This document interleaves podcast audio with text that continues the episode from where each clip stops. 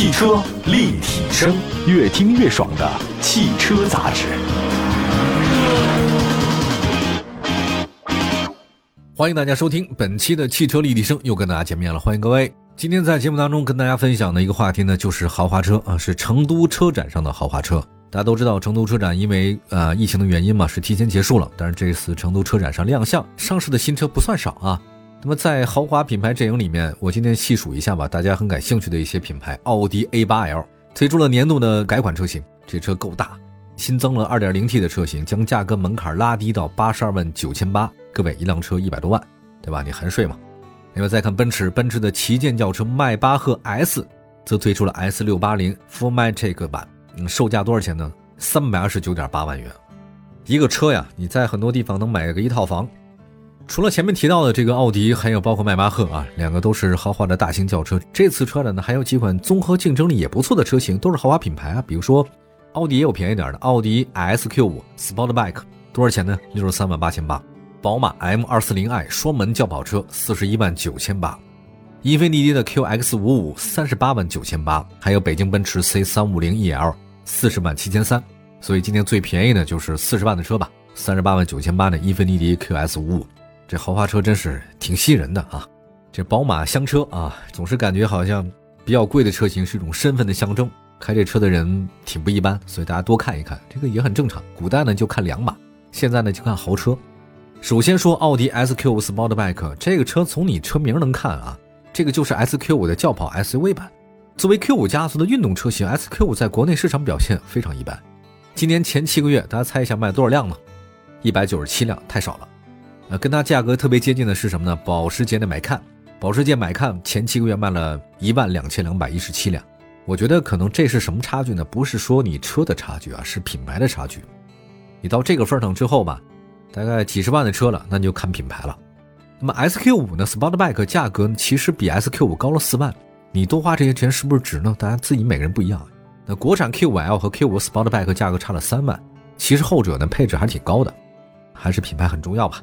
外观设计方面，S Q 五的 Sportback 前耳跟 S Q 五很接近，它就那个雾灯处呢装饰好像有点不一样啊，其他没有太多的，因为加了点镀铬的装饰条。那么那个中网的 S Q 五的这个标志显示出它与国产 Q 五不太一样。大灯造型跟 S Q 五是一样的，矩阵式啊，没什么区别，LED 嘛。车身侧面是标准的轿跑 SUV，很拉风。车尾处呢，哗下压一下，所以你那个后车窗的倾角更大，尾部那个小鸭尾啊，感觉很好看。双边四出，这是货真价实的双边四出。你很多车的双边的话，给你来一个那个两出加一个假的排气管，让你看很好看，但其实假的。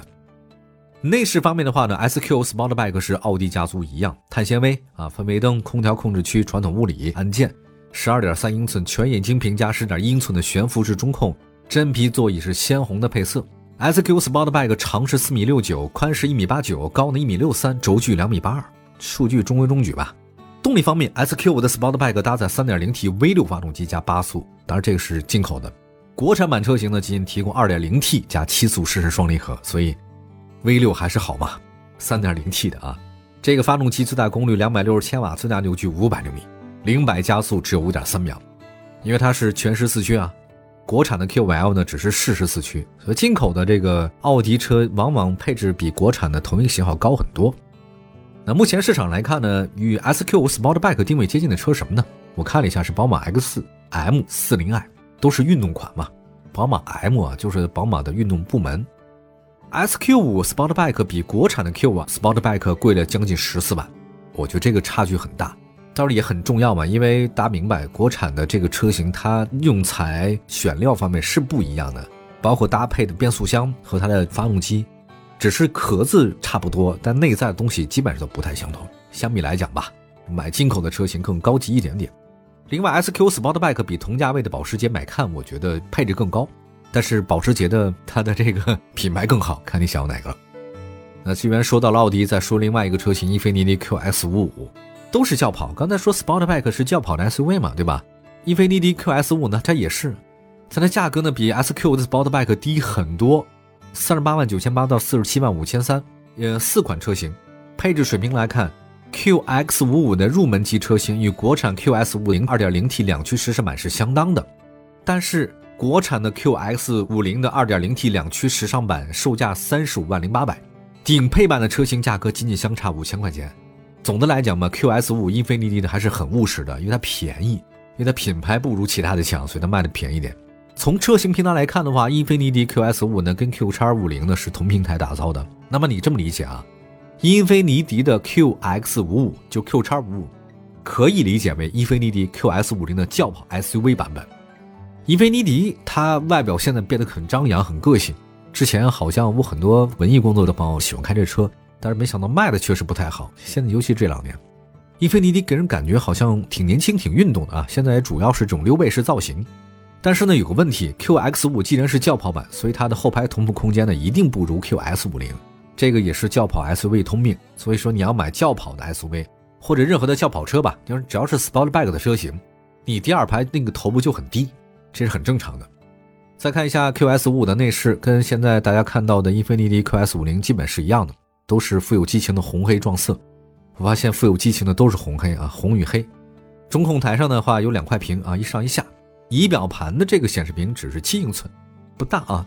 两侧是传统机械式的仪表，方向盘是三辐设计。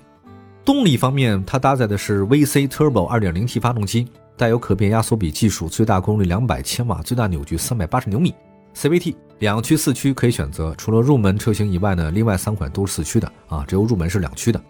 配置方面，三十八万九千八的 2.0T 耀型版，四十二万八千八的叫四驱耀动版，整体表现一般。但是据说它在主动安全配置方面缺失比较多，如果你要买更贵的四十五万五千三那个四驱耀翔版，才能够有并线辅助、车道偏离等等。只有在高配的时候，它把那些安全配置才配得很齐。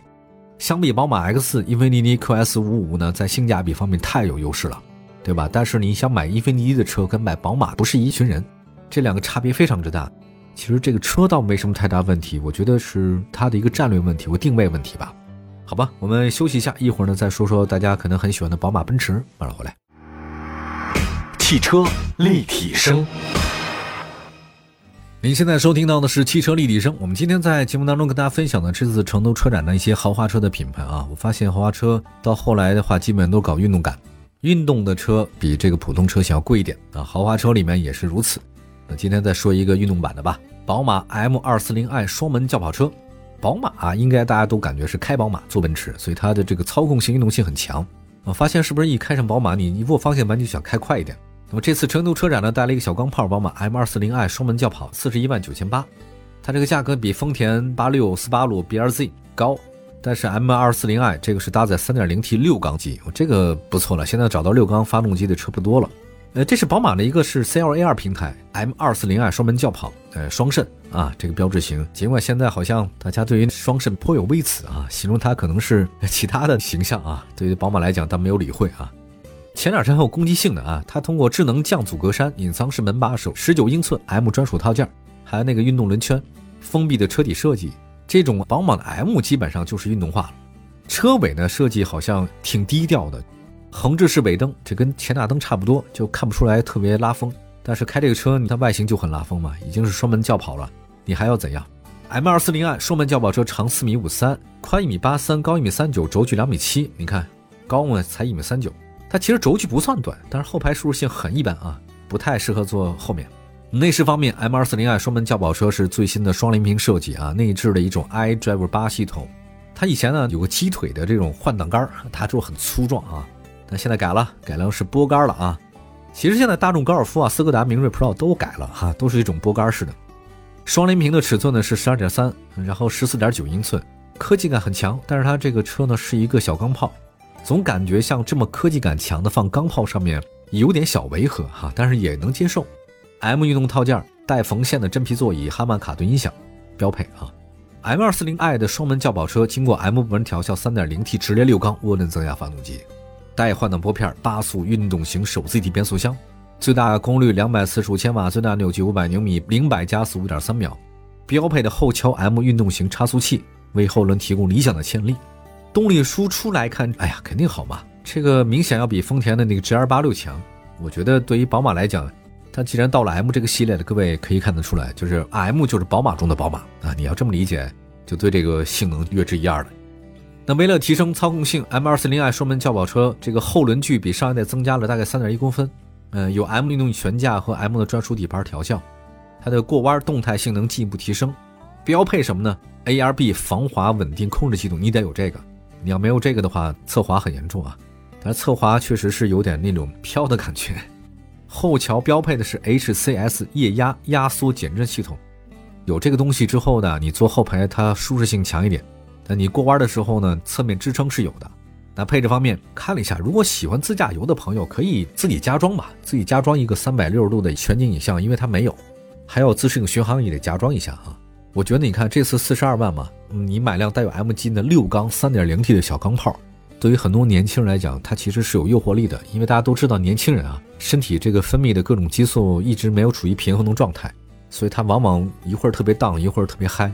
所以像这种运动感的车型特别适合年轻人开，所以这个车型呢，总体来讲适合大家呢去激情一下吧。那在安全的前提之下，再来看一个北京奔驰 C 三五零 EL，这段时间新能源真的太火了，没有里程焦虑，使用成本很低的插电混动车型很多人青睐。那么在成都车展上，北京奔驰 C 三五零 EL 呢正式上市，官方售价四十万七千三，相比之前的五十九万九啊，价格降了快二十万啊。我觉得竞争力很强了嘛，降了二十万。另外外观方面的话呢，C 三五零 EL 国产 C 级燃油版车型差不多的，这前脸呢是大车标，星辉中网，星辉的选装套件，包括前后保险杠、反光镜，还有包括车窗的饰条都是如此。C 三五零 EL 充电接口布置在后保险杠上，长四米八，宽一米八二，高呢是一米四五，轴距两米九五，跟燃油版车型差不多。新增加了这个电机和电池。C 三五零 EL 的整备装备达到了二点一吨吧。比燃油版车型增重不少，奔驰车总体还是重。内饰方面，奔驰 C 三五零 EL 跟燃油版 C 级差不多，方向盘是双层多功能按键，支持四项调节，十二点三英寸全液晶屏加十一点九英寸中控大屏，炮筒式的空调出风口，他们家都这样。动力系统方面，奔驰 C 三五零 EL 搭载二点零 T 发动机和电动机组成的插电式的混合动力系统，最大功率一百五，电动机总功率九十五，匹配九档手自一体变速箱，三元锂电池。虽然 C 三五零 EL 的价格相比 C 二六零皓夜运动版高了四万，但是它配置还挺高的。它有了一个二点零 T 发动机之外，还匹配了空气悬架、自适应巡航式标配。我觉得如果三五零 EL 是比燃油版车型更好的选择。在豪华中级车的阵营里面，标配空气悬架不多，真的不多。今天介绍这四款车，其实都是成都车上比较有特点而且比较贵的车型。我觉得在销量上，它不可能卖的很多。但在每个产品上都很有特点。当然，这个时代就是这样，你要想保持跟别人不一样，想开的有特点，就是贵。几十万的车型吧，看看未来你想要什么样的车型。祝福大家用车愉快，汽车立体声，明天同时间不见不散，拜拜。